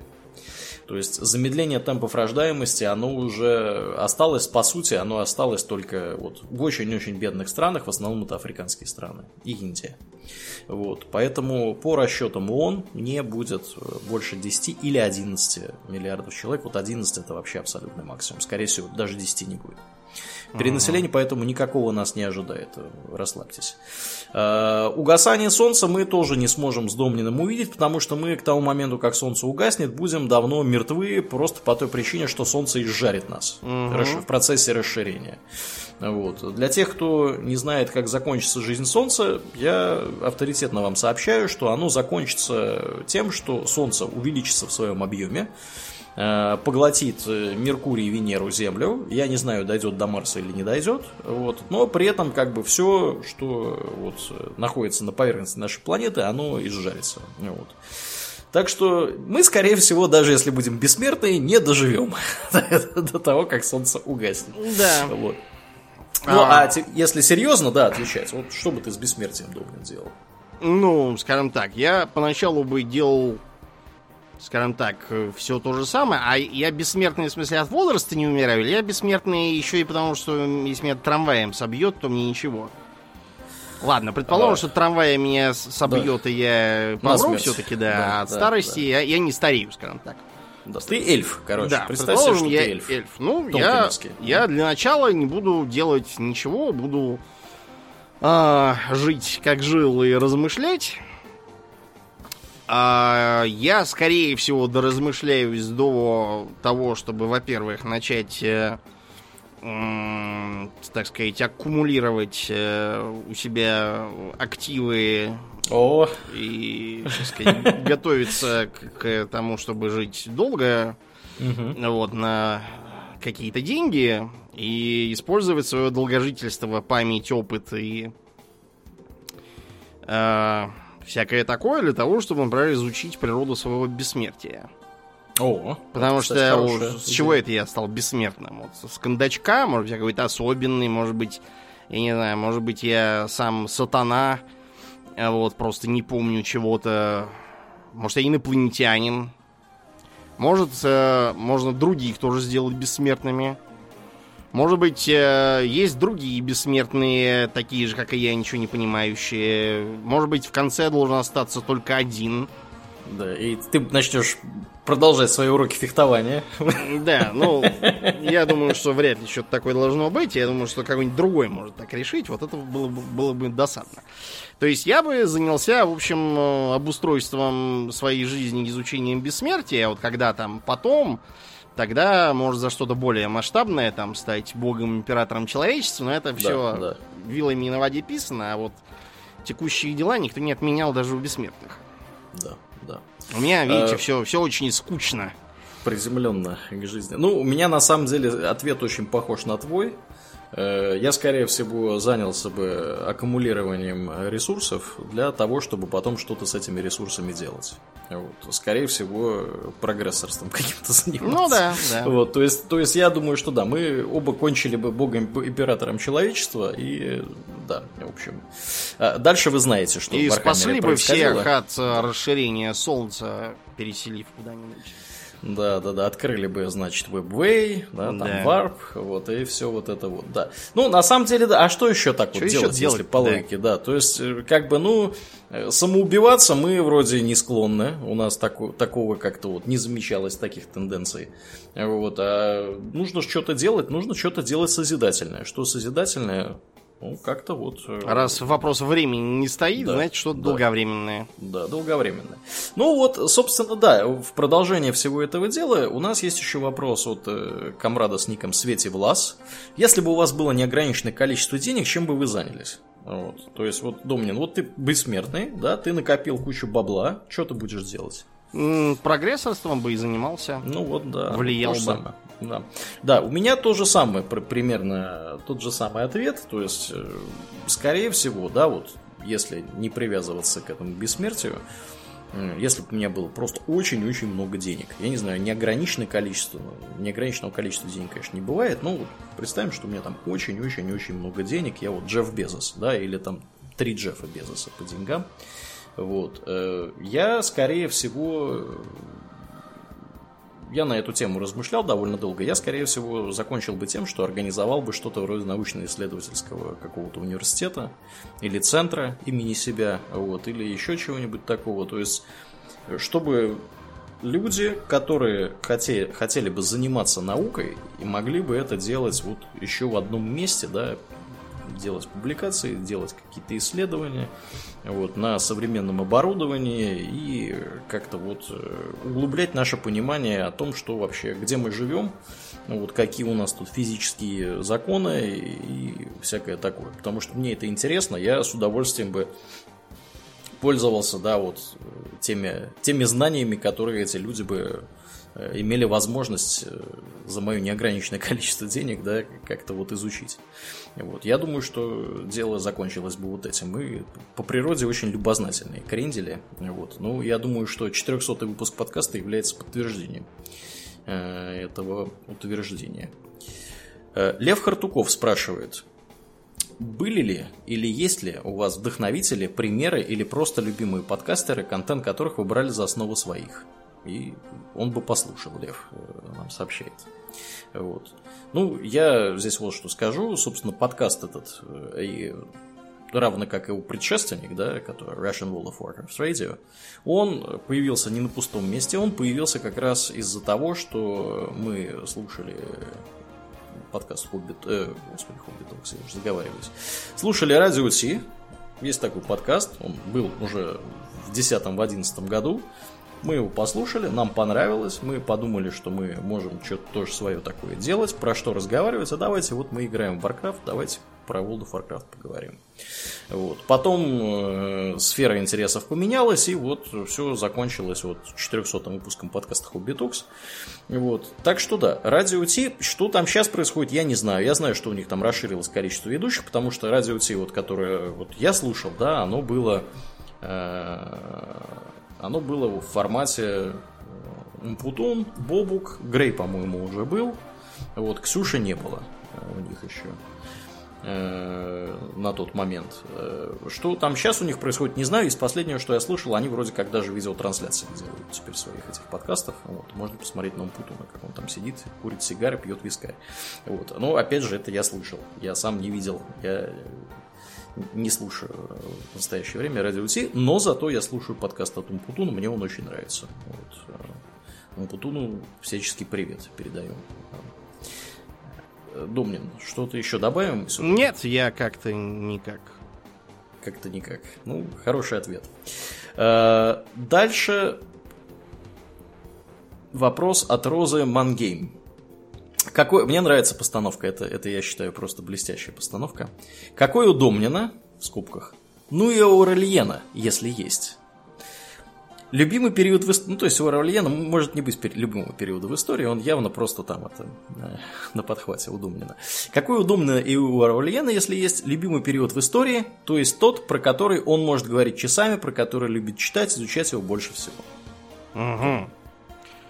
А, мне нравится позднее средневековье, мне нравится 17 век в Европе, мне нравится 41 тысячелетие. Ну, да, но это не совсем история, да. Мне нравится эпоха Холодной войны.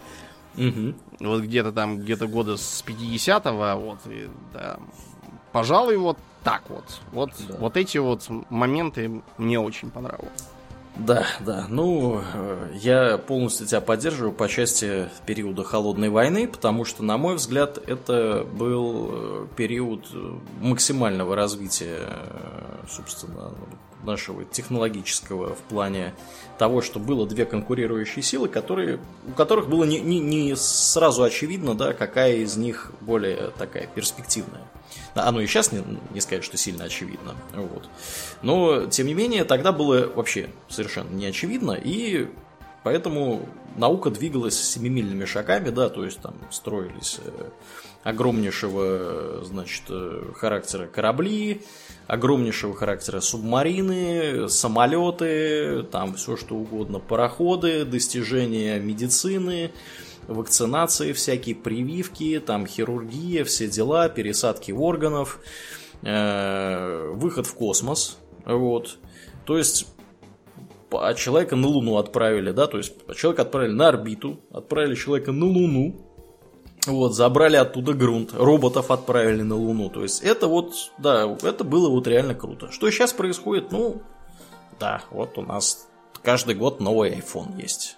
Ну, как-то вот вы знаете, оно как-то вот не очень вдохновляет, скажем прямо.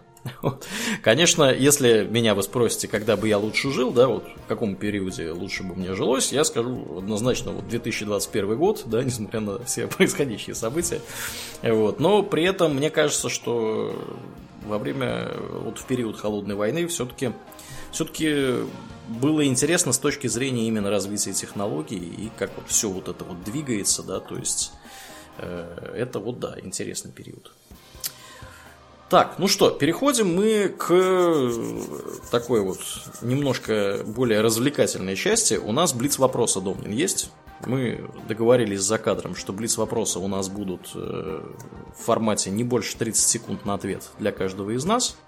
Вот. Так что мы постараемся их э, быстренько отстрелять. Готов, Дом? Да. Итак, вопрос от Алены М. Какая вселенная вам ближе? Вархаммер, Вархаммер 40 тысяч или Варкрафт? Э, мне ближе, ближе вот прям, что ближе закрытая Warhammer Fantasy Battles. С очень маленьким отрывом от нее 40-тысячник. Класс. У меня 40-тысячник, потом Warcraft. А, следующий вопрос. Э, Роза Мангейм спрашивает, как преодолеть боязнь публичных выступлений? А, просто выступать э, поначалу, да, может не получаться что-то, надо просто замечать это. Особенно хорошо, если выступление записывается. Там mm-hmm. можно сразу по фейспалмить и понять, что делать не надо было. Да, ну, на самом деле это работает со всеми боязнями, я полностью поддерживаю Домнина в этом вопросе. Работает со всеми э, боязнями, если вы что-то боитесь, делайте это. Э, если вы что-то сделали и испугались, сделайте это незамедлительно еще раз, чтобы понять, что это не так страшно. Вот, и будет у вас все хорошо. Александр Ричбастард спрашивает. Я думал, Смогут... может, он э, э, Рижбастар какой-нибудь. Riche Bastard. Oui, oui, oh, bien sûr, Riche Bastard. Можем и так прочитать. Ну, у него вопрос тематический. Смогут ли криптовалюты заменить существующие монетарные системы и в каком виде? Не смогут.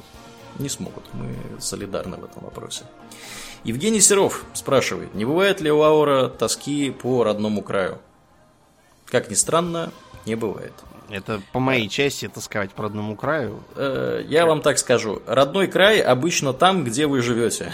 И он с вами имеет свойство перемещаться. Вот, это, я вот на собственном опыте как-то вот такое вот сделал открытие. Вот. Мне хорошо там, где я сейчас нахожусь. Обычно. Вот. Э, дальше. Даша и Альберт. О чем вы мечтали в 2007 и о чем мечтаете в 2021? В 2007 я мечтал о том, э, как бы мне наконец закончить опостылевшую учебу и зарабатывать деньги и куда-нибудь приехать уже жить. Вот, как мне хотелось бы. А в 2021 я мечтаю о том, как мне эм, еще раз переехать э, жить, правда, недалеко отсюда. И два раза в году ездить в отпуск.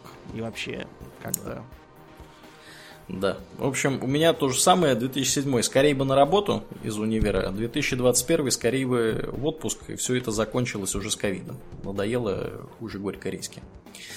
Следующий вопрос. Даша и Альберт интересуются, как Аур познакомился со своей девушкой, живя в разных странах. Дорогие друзья, для этого есть интернет и приложения разнообразные. Вот я конкретно использовал по наводке Домнина приложение Bumble.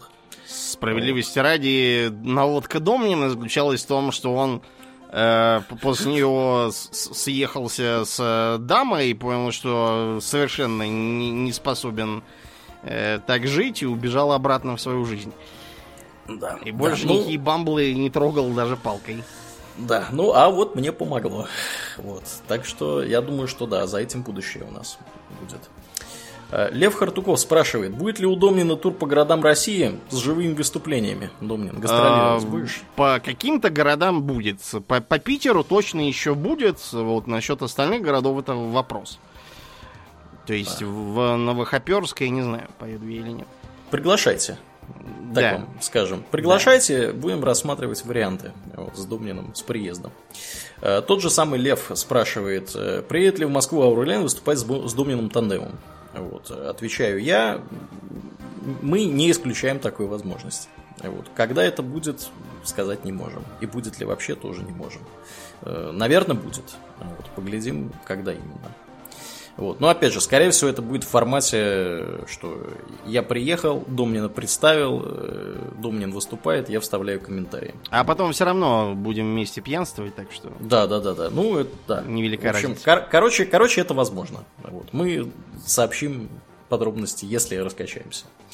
Нобу спрашивает, употребляете ли вы какие-нибудь витамины, БАДы и прочие оздоровительные препараты? Господи, БАДы. Прочие оздоровительные препараты. Домнин, ты что употребляешь? А, элеутерокок. Так. По утрам врач мне прописала магний пить. Ага. Кстати, я сегодня не пил, надо выпить будет. А, и из, из БАДов что-то я еще так... А, витамин D. Да, витамин D я в конце зимы принимаю, потому что да. меня без него начинает, видимо, плющить. Да, витамин D это must have. Э, то же самое с витамином D у меня. Я его пью практически круглогодично, потому что все-таки дома сижу много, на улице бываю мало, в Швеции темно э, половину года. Вот, э, поэтому я его практически не перестаю даже летом пить. В конце зимы добавляю витамин С. На этом все. Раньше пил витамин В12, вот, когда был вегетарианцем, веганцем. Сейчас, э, поскольку поедаю все подряд, в этом необходимости нет. Вот. Э, да. На этом у нас блиц вопросы заканчиваются, и у нас остается финальный вопрос. Честь э, задать финальный вопрос достается нашему слушателю Рустаму. Вопрос звучит так. Аур, дом, у вас нет мыслей, что Хобби Токс является вашим предназначением? то есть персональной миссии на нашей бренной. Судя по комментам, вы многим помогаете жить с улыбкой. Как мы думаем? Относимся к предназначению. Домнин Аурлиен и подкаст «Предназначение». И на обложке, значит, мы такие в фантастических нарядах, и я так держу, значит, мы так, знаешь, держим, я микрофон, значит, свой этот э, на перевес. Блюете, а ты так держишь... Э, Свой микрофон блюете. А ты держишь поп-фильтр, так что получалось как серп и молот. Да. Да, как бы микрофон судьбы и так далее. Ну, если кроме шуток, вопрос хороший, mm-hmm. нам понравился. Да, э, да. Насчет предназначения я не знаю, я не ведьмак, насчет предназначения разбираться, да, но да. Э, я считаю, что это очень хорошо у нас получается занятие. Я вижу, вот недавно видел воочию, что народу это нравится. Насколько это народу нравится. Угу. Мне очень приятно, что наша работа так сильно людей задевает в хорошем смысле, я имею в виду их душах. Не, ну некоторых и в плохом, но ну, мы это выгоняем обычно чтобы, отовсюду, да. чтобы никого не задеть в плохом, надо просто ничего не делать, ничего не делать, да. И жить в пустыне Сахара, и то не факт, бедуины могут попасться. А, вот, то есть, э, с одной стороны, хорошо, что можно поделиться там, познаниями, опытом, хотя бы шутками, чтобы людям было веселей жить и заниматься чем. Я, например, под мой же подкаст веселей заниматься спортом. Я, я думаю, не мне одному люди чем-то там занимаются под, под, под него, вот, поэтому да, да. Uh, у них это лучше получается. Если так, то я очень рад. Во всяком случае, мы uh, прекращать не планируем. Планируем продолжать, развивать, улучшать и углублять. Да, да. Ну, по крайней мере, до следующего 1 апреля не планируем прекращать. Вот, а там посмотрим, что, что будет. да, ну, я с тобой полностью согласен. Э, от себя добавлю, что, конечно, всегда приятно видеть э, людей вживую, когда ты с ними общаешься. То есть у нас получается немножко такая странная, странная странная манера да, э, общения с вами, дорогие слушатели, что мы тут сидим, разговариваем с микрофоном. Э, это выглядит в пустой комнате. Я вот сейчас конкретно в пустой комнате сижу, да, и говорю в микрофон. Это не самое привычное занятие для людей. вот. Всегда же, конечно, э, приятнее видеть собеседника да, перед собой, потому что мы же обычно, конечно, вот, когда мы все это говорим, кому-то это адресуем, да, вот, воображаемым людям, то есть вам. Вот, э, так что да, дело такое. Ну, не сказать, что какое-то миссия, да, предназначение, мы все-таки, да, не ведьмаки, чтобы предназначение э, размышлять. Э, мы смотрим на это так. Если от этого выигрываем и мы, и наши слушатели, то надо продолжать. Мы выигрываем, потому что мы занимаемся делом, которое нам нравится, слушатели выигрывают, потому что они слушают интересный подкаст, да, какой-то получают э, контент э, в такой незамысловатой форме. Вот. Ну, как показывает практика, многим нравится, так что получается такой win-win да, ситуация, в которой выигрывают все.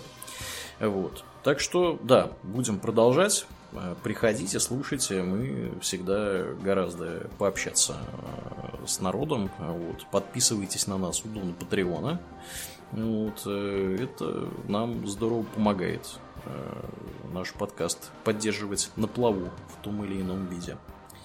Вот. Ну что, и на этой позитивной ноте я предлагаю основную часть с вопросами завершать. Мы, в принципе, на все вопросы, которые отобрали, ответили. Можем немножко по традиции теперь в после шоу потрещать. У нас тем более были новости разнообразные на этой неделе. Думаю, что ты скажешь на эту тему? Да, давай. Да. Да, как и обычно, мы благодарим наших мощнейших подписчиков у Патреона. На этой неделе мы особенно благодарны Аделю Сачкову, Алексу Липкала, Александру Сатлеру, Атлантию, Дарексу Фортуна, Даше и Альберту, Лене, Николаю, Нобу, Ордиву, э, Ростиславу Алиферовичу, Ежу, Артему Гоголеву, Борису из Санкт-Петербурга и Ежу Пилу Империализма. Огромное спасибо вам, ребята, за то, что продолжаете нас поддерживать. Также мы напоминаем, что у нас есть группа ВКонтакте, канал на Ютубе, Инстаграм. Приходите и туда. Мы в основном доступны в Дискорде э, для подписчиков. Э, практически в режиме реального времени, вот большую часть времени, поэтому приходите, подписывайтесь, с удовольствием с вами там пообщаемся. Ну, а мне остается лишь напомнить, что это был 400-й выпуск подкаста Hobby Talks, и с вами были его постоянные бессменные ведущие Домнин и Аурельян. Спасибо, Домнин. Всего хорошего, друзья. Пока!